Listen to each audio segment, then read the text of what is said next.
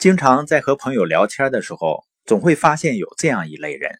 他们在人群中呢属于非常努力、非常勤奋的，但是呢，在用大量的努力创造着自己不满意的结果，甚至于有的影响到自己的健康，甚至有的人呢还负债累累。所以呢，人们经常挂在嘴头上的就是选择比努力更重要。但是你发现呢，人们做出错误选择以后呢，再做出选择的时候，往往还会错误。也就是说呢，一而再，再而三的往坑里跳。仔细观察，你就会发现啊，人们在做出选择的时候，并不是基于事实本身做出选择，而是基于我认为、我的看法、我的感觉做出的选择。很多人呢，他把自己的看法或者别人的看法。误以为是事实，你深问的时候就会发现啊，他的看法也只是来自于别人的片言只语。所以呢，在我们在对某个人或者某件事情有看法的时候，我们要问自己的是：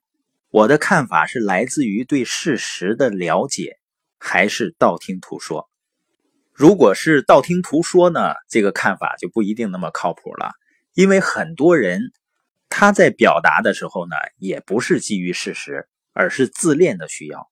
另外呢，很多人总是凭感觉，实际上你的感觉也是来自于我们预先所接受到的信息是正面的还是负面的。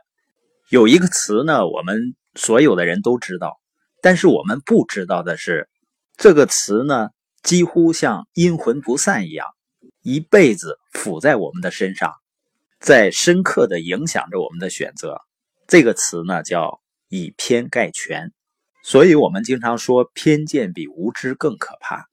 但是很多人一辈子被偏见所捆绑，也有的人呢做选择的时候，他凭着自己过去的经验，总说呢我认为，